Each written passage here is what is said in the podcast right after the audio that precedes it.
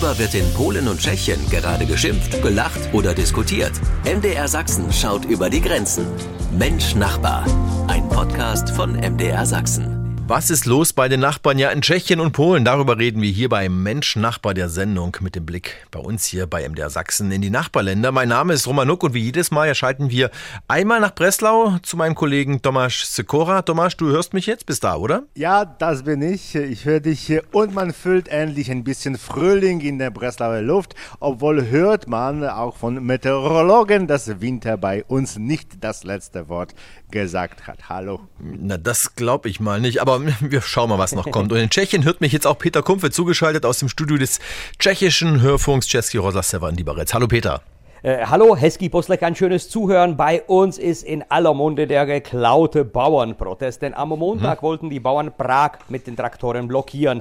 Aber alle möglichen Systemgegner von extrem links bis extrem rechts haben diesen Protest für sich genutzt. Äh, so haben die Bauern erst dann am Donnerstag die Grenzen des Landes blockiert. Da es aber nicht skandalös oder laut wurde, haben die Medien eigentlich darüber kaum berichtet. Dafür bei uns aber umso mehr. Heute geht es bei uns aber auch bei Mensch Nachbar um polnische Touristen in Sachsen und sächsische Autofahrer in Tschechien. Also wir sind wie immer grenzüberschreitend unterwegs. Darüber gleich mehr hier bei Mensch Nachbar der Sendung mit dem Blick nach Polen und Tschechien.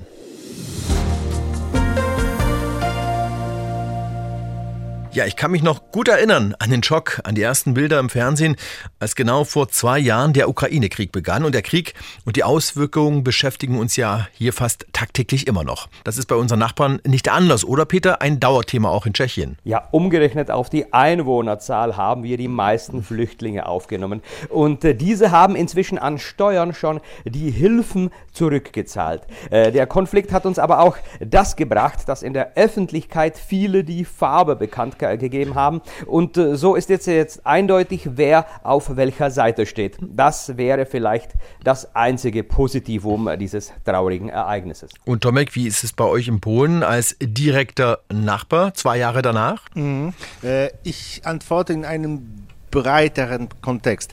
Donald Trumps berühmte Worte, dass Amerika diejenigen NATO-Mitglieder nicht verteidigen wird, die ihre Rechnungen nicht bezahlen, das heißt, die nicht genug Geld für das Militär ausgeben, wurden von den Polen mit Gelassenheit und sogar Verständnis aufgenommen. Denn zum Beispiel gibt Deutschland viel weniger für die Arme aus als Polen. Prozentual gesehen geben wir am meisten in Europa aus. Äh, aber niemand in Polen ist von diesen Ausgaben überrascht. Zwei von drei Polen sind der Meinung, dass Russland Polen in den nächsten Jahren wahrscheinlich angreifen würde. Hm, gleichzeitig äh, so warnen die äh, polnischen Geheimdienste, sind russische Provokateure in Polen sehr aktiv. Vor äh, 14 Tagen äh, wurde ein Mann, ein Ukrainer, festgenommen, der angeblich im Auftrag Russlands äh, den Brandanschlag auf strategische Gebäude in Wrocław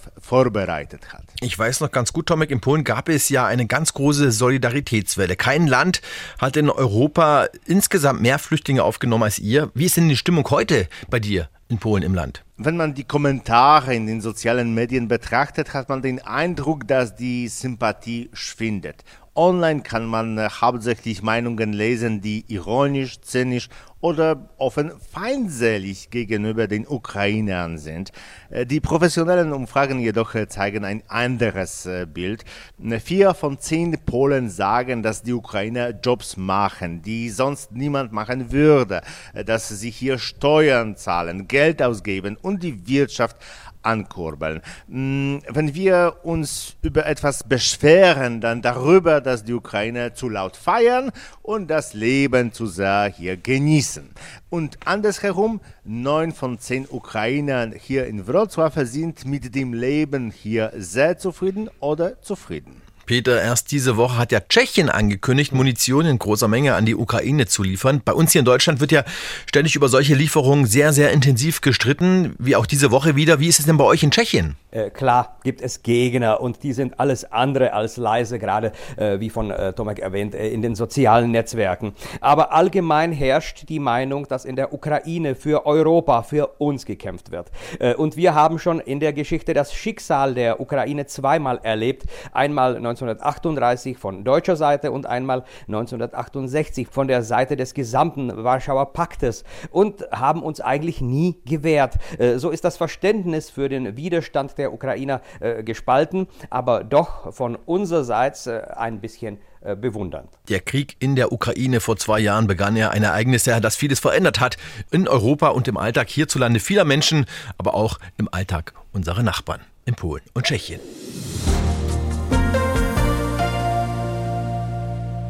Ja, jetzt bloß nicht die Maut vergessen. Das denke ich jedes Mal, bevor ich Peter nach Tschechien reise. Das geht dann äh, mittlerweile ganz schnell. Ich mache es meistens mit dem Handy, gehe auf die entsprechende Internetseite, Kennzeichen angeben, mit der Karte bezahlen, mit der Kreditkarte bezahlen, fertig.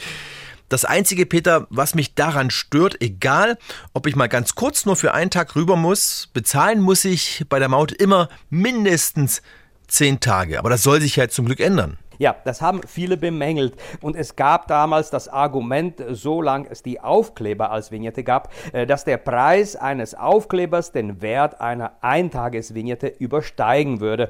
Äh, hat man nun mit der elektronischen Vignette diesen Wunsch endlich äh, der Autofahrern erfüllt, die eigentlich nur einmal an einem Tag über die Autobahn fahren möchten. Es gibt also jetzt die Eintagesvignette ab dem mhm. 1.3., also ab dem 1. März kann man diese lösen. Also der Kurztrip nach Tschechien wird jetzt günstiger. Um wie viel denn, Peter?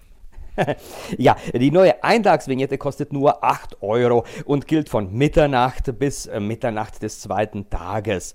Äh, und wohl bemerkt, äh, der Wert der Krone sinkt wieder ein bisschen und nach vielen Jahren, wo es für einen Euro nur 24 Kronen gab oder sogar weniger, bekommt man in diesen Tagen 25 Kronen oder sogar mehr. So kann sich ein Ausflug nach Tschechien wieder auch mal richtig lohnen. Aber auch die 10-Tages-Vignette, die wir mhm. ja bisher immer kaufen mussten, die wird jetzt auch ein bisschen billiger. Äh, ja, genau. Äh, die 10-Tages-Vignette wird ab dem 1. März sogar etwas billiger. Statt 13,20 äh, Euro wird sie nur 10,80 Euro kosten. Man sollte aber die Vignetten direkt bei dem Staat im Internet kaufen. Es gibt auch Agenturen, die den Verkauf anbieten, ihn vermitteln, aber dann auch selber noch zur Kasse bitten. Und so wird geraten, beim Einkauf direkt auf die Seite Seite E-Dalnice zu gehen oder den Begriff BKW Maut Tschechien zu googeln, dann läuft das Ganze auch in deutscher Sprache. Und gar nicht zahlen die Maut, das sollten wir vielleicht auch noch erwähnen, Peter, ist gar keine gute Idee. Mhm. Per Kamera an Mautbrücken auf Autobahnen und Schnellstraßen wird bei euch nämlich kontrolliert,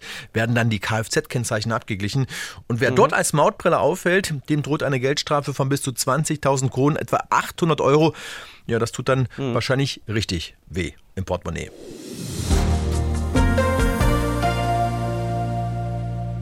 So, Tomek, jetzt hilf mir mal. Was heißt auf Polnisch, dieses Jahr machen wir Urlaub in Sachsen? Tym roku wakacje w Saxonii. Aha, das ist also ein Satz, der in Polen immer öfter zu hören ist. Das beweisen zumindest die Tourismuszahlen des Jahres 2023. Demnach kommt die größte Gruppe ausländischer Touristen, die Sachsen besuchen, aus, Tomek, deinem Heimatland, aus Polen. Ja, und ich bin auch dabei. Äh, letztes Jahr war ich zum ersten Mal als Urlauber im Osten Deutschland, eine Woche im Lausitz und Spreewald. Dieses Jahr werde ich wiederkommen. Es war super, es war echt toll. Äh, wir Polen schätzen äh, die äh, guten deutschen und äh, sächsischen äh, Preisverhältnisse, die gepflegten Straßen und touristischen Attraktionen. Die Ruhe, die Tatsache, dass ähm, die touristischen Attraktionen ohne Prunk, aber mit Geschmack präsentiert werden. Es gibt nicht so viele Reklame wie in polnischen Urlaubsorten. Ähm, es, es ist nicht so laut wie in Italien oder so überfüllt wie in Kroatien. Wir schätzen die gute Infrastruktur und die Tatsache, dass man Rad fahren kann, denn es gibt tolle Wege, Kajak- und Wanderwege und man kann in den großen Städten ungewöhnliche Museen besuchen. Na, vielen Dank für die Blumen, Tomek. Äh, aber fühlt ihr euch denn auch bei uns willkommen? Also ich denke da gerade auch an Flyer, Infos auf Polnisch. Du kennst ja Sachsen recht gut. Sind wir gute Gastgeber? Äh, gute Frage. Ne, Im letzten Jahr waren wir mit meiner Schwester, ihrem Mann und äh, ihren Kindern äh, im Urlaub bei euch. Ähm, wir sind äh, auf netten Sachsen und Brandenburger gestoßen, aber ein paar Mal äh, gab es zum einen keine Informationen auf Polnisch, zum anderen sprach der Besitzer des Kanuverleihs mm, im Spreewald kein Englisch. Kurzum, Wenn ich nicht Deutsch sprechen würde, hätte meine Familie Probleme gehabt, äh, sich äh, ja zurechtzufinden. Und wir hatten auch nicht den Eindruck, dass die Sachsen alles tun, um sich zu verständigen, so, so, so wie man äh, das in Italien oder Kroatien äh, tut. Vielmehr zuckten sie hilflos mit den Schultern. Also da gibt es offenbar noch Potenzial, also Luft nach oben bei der Gastfreundschaft. Äh, wir werden uns bessern. Die meisten Gäste aus dem Ausland, die Sachsen besuchen und auch hier übernachten, kommen aus Polen. So war es zumindest 2000. 23. Na dann, herzlich willkommen oder Serdeczne Zapraszamy.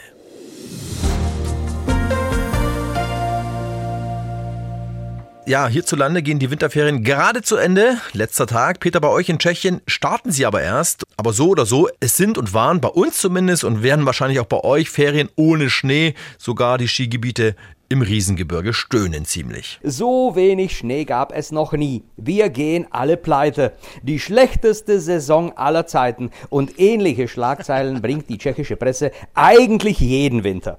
Äh, habe noch nie über zufriedene Skiliftbetreiber gelesen, aber in diesem Jahr könnte dies äh, doch wahr sein. Äh, die Pisten sind schneefrei, die Loipen kahl und laut vieler wird die Wintersaison schon gleich Anfang März abgebrochen. Und deshalb geht ja auch ohne Schnee nun meistens nichts mehr. Gut für den Tourismus, mhm. schlecht aber für die Umwelt. Da wird auch gerade heiß diskutiert bei euch in Tschechien. Ne? Das ist absolut ein großes Thema. Es wird heftig diskutiert, ob die Herstellung von Kunstschnee noch überhaupt Sinn macht, äh, weil sie ist teuer und beansprucht viel Wasser und nicht weniger Energie.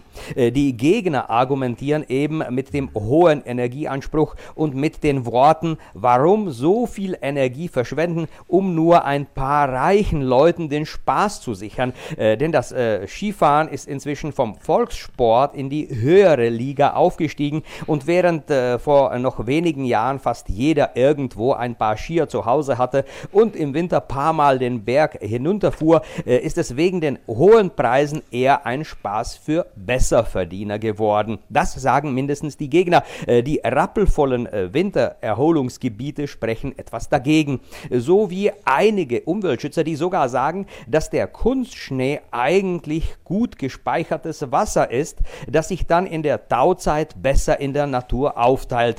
Aber diese Saison ist ja eh vorbei. Eben, eben. Wintersport AD, sag ich mal, für diese Saison zumindest. Und AD sage auch ich jetzt. Wir hören uns nächste Woche wieder.